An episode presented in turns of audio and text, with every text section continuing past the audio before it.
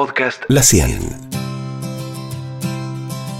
Bienvenidos, soy Analia Tarasiewicz y hoy en nuestro podcast Equilibrio Emocional vamos a hablar sobre el lado oscuro del perfeccionismo. Te vamos a contar características de los perfeccionistas, algún caso, posibles causas, cómo detectar los síntomas y qué podemos hacer para transformarlo en nuestro aliado. Si te gusta lo que vas a escuchar, ya sabes, suscríbete al canal, dale like, compartí, descargalo, lo que vos quieras. Equilibrio emocional. El perfeccionismo tiene como todo una cara positiva y un lado B. Una cosa es ir hacia la calidad de las situaciones o de las actividades tratando de hacerlas lo mejor posibles. Y esto obviamente incluye algún tipo de error. Y otra es creer que si no es perfecto no es. Y ese perfeccionismo tiende a tomar tus minutos, tus horas, tus días por miedo a fallar. Como si la vida fuera un todo o nada. Los perfeccionistas están atrapados en un ciclo interminable de expectativas, frustraciones, amenazas, sufrimiento, trabajo físico y psíquico excesivo, que muchas veces terminan en crisis de ansiedad o cansancio excesivo o falta de motivación y a veces hasta depresión. También, cuando este sentido de perfección se transforma en obsesión, podríamos estar en presencia de rasgos de personas con algún trastorno obsesivo compulsivo tenía una paciente que me decía, a mí me hace mal que las cosas no salgan como yo quiero. Entonces, antes de empezar la tarea, tenía taquicardia, mientras la hacía estaba ansiosa, transpiraba y le aparecían todo tipo de pensamientos. Después le costaba terminarlas, ¿no? Entonces tenía como este ciclo de empezar pero no poder terminarla, de procrastinarlo. Y cuando llegaba el momento de la entrega, desde la prueba en el cole, digamos, en su niñez, en su adolescencia, en la facultad, hasta un producto terminado que hoy a su avanzada edad también tenía esa problemática. No, no podía entregar estos productos terminados a sus clientes y por ahí, no sé, cuando tenía que entregarlos, repasaba una y otra vez los mails o se tenía que validar con sus colegas o preguntaba qué opinas de lo que hice, está bueno para vos, todo el tiempo con la duda, ¿no? La duda que le invadía, su sensación de insatisfacción y frustración era constante, ¿no? Tenía una como una búsqueda insaciable de perfección que le generaba una cadena de emociones desagradables que nunca se iban a convertir en placenteras. Es algo así como en un cuento de terror donde finalmente It, el payaso, la devoraba. Estos altos niveles de ansiedad solo le provocaban más y más sufrimiento. Luego cuando avanzaba se llenaba de culpa porque le había dedicado tanta vida de más a ese proyecto que esto le hacía sobresalir frente a sus hermanos, frente a sus compañeros de trabajo, etc. Entonces sentía culpa sí, culpa por ser exitoso porque le había salido bien y decía que no se lo merecía y que en algún momento iban a descubrir que ella era un fraude. Ya de solo contarlo estresa, ¿no? Es que el perfeccionismo se asocia con esta falta de inseguridad y confianza. Proyectivamente, esta falta se expresa en el exterior con conductas que intentan mantener proporcionalmente esta falta de estándares de perfección. Entonces todo el tiempo está tratando de compensar eso que no siente adentro, tratando de perfeccionar el afuera. Cuanto más perfecto creo que está, más completa me veo. Por lo tanto, son instantes y esto lo vas a escuchar en todos mis podcasts son instantes de una recompensa placentera, ¿no? Ahora que hice esta tarea y la hice perfecta, me siento completa. Entonces, es una recompensa placentera, instantánea, donde la persona por micromomentos parece sentir esa seguridad, esa confianza, como una especie de adicción, como ese cigarro, ese chocolate, esa droga, que vos crees que te sacia un dolor, que te hace evadirte, que te arregla algo, y a los segundos nada pasa más que más dolor, más destrucción y culpa. El perfeccionista lo siente una y otra vez. En general, no saben qué les pasa, solo lo hacen y viven muchísimo tiempo actuando como si fuera normal.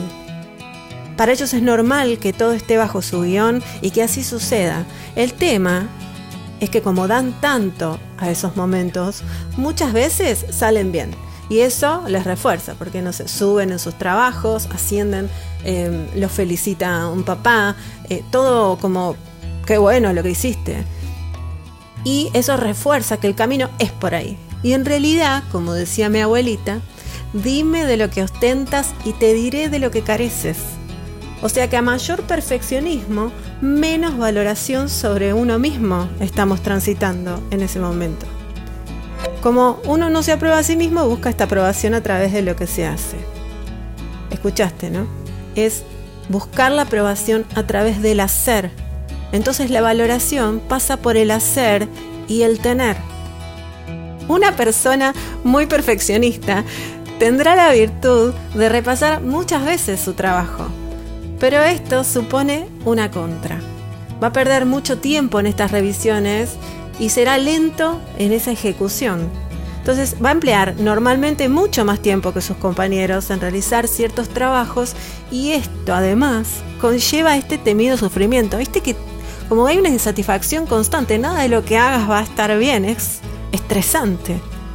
La parte positiva de esta conducta, como les decía, es que este trabajo va a ser impecable porque lo revisó 8000 veces, pero en realidad es un trabajo hipercorregido con hiper sufrimiento. Pero, ¿cuáles son las posibles causas del perfeccionismo? Como te dije antes, cada caso es un mundo, pero lo que más vi hasta ahora en mi consultora fueron personas que sufrieron o sintieron el abandono de sus padres por algún motivo, sobre todo en la niñez o en la adolescencia. A veces pasa que hay personas que aún en la adultez siguen viviendo estas escenas con sus padres, quienes mantienen vigentes estas sensaciones. También si hubo alguna tragedia familiar o alguna enfermedad o condición crónica grave en algún hermano o algún familiar, esta escena sucede porque se le quitó la atención parental a este niño o niña. A veces nos encontramos también con crianzas de alta exigencia, donde la autoestima está ligada a lograr algo.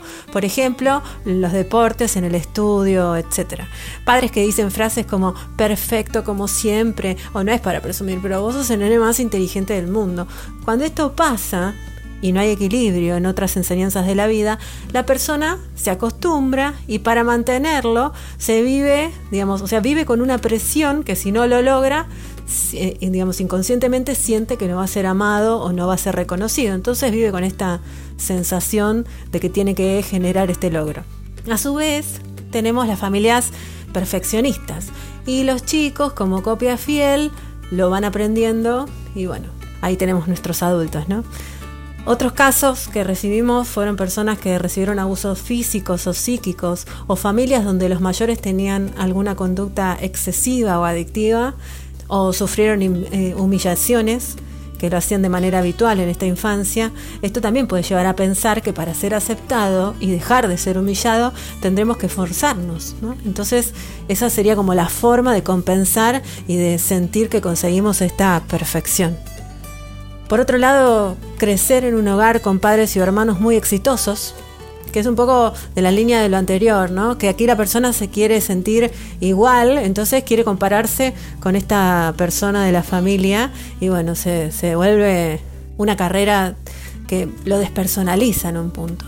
También se ve en el hecho de compensar algún complejo físico o baja autoestima con este sentido de la perfección. Entonces, eh, a veces pasa con los padres, pero también con los tíos, los abuelos, algún cuidador, algún maestro, algún jefe, algún profe. Así que todos estos niños, hoy adultos, quizá necesitaron de algún modo resolver en sus cabecitas, con poquitos recursos, ese caos interno. Y desarrollaron estos sentidos de perfección e hiperresponsabilidad para sentirse mejor o creer que así iban a ser amados.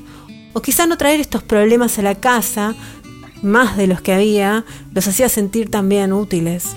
Y por último también tenemos los estadios de perfección irreal que se dan por ahí en las redes sociales, ¿no? donde uno muestra fotos de finalmente quienes no somos o una felicidad muy efímera que no es tan real. ¿Y qué podemos hacer para trabajar este tema? El primer paso para superar esta tendencia es reconocerlo. Trabajar de todas las formas sobre la autoestima, la autoaceptación y el perdón. Integrar el derecho a equivocarnos como un regalo. Aprender o reaprender a disfrutar de nuestro cuerpo, nuestra vida y de todo lo que somos, no solo lo que logramos. Empezar un espacio terapéutico, una actividad de introspección, como por ejemplo la meditación, escuchar frecuencias musicales que eleven nuestras vibraciones, como la 432, hablarnos más, hablarnos al espejo, hablarnos en la cama, pero a través del amor, a través de la autocompasión, integrando todo lo que ahora sabemos de nosotros, porque ahora sí estamos entendiendo más. Ahora que escuchamos esto, entendemos un poquito más de por qué nos sentimos así. Entonces, hay que empezar a enfrentar ese todo o nada y aceptar cada día más los grises. Aceptar cada día más los grises. Empezar a verle ese lado positivo a lo imperfecto. Probarnos qué nos hace disfrutar, conocernos. ¿Vos sabés lo que te gusta? ¿Sabés qué te apasiona? ¿Sabés dónde sentís la vida? Tenemos que trabajar esos planos donde todo el tiempo estamos en el futuro, bueno, ahora estemos en el aquí y ahora. Ahora ejercitemos el ahora, todos los días.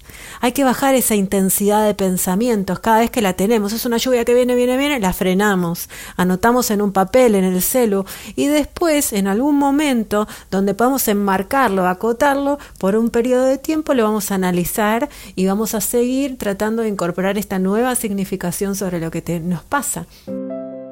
Vamos a tratar de identificar estos patrones. ¿Qué hechos te están prendiendo en este momento? ¿Qué pensamientos te aparecieron? Anotalos. ¿Qué emociones te están sucediendo? ¿Qué te pasa en el cuerpo? ¿Cómo empezás a sentirlos?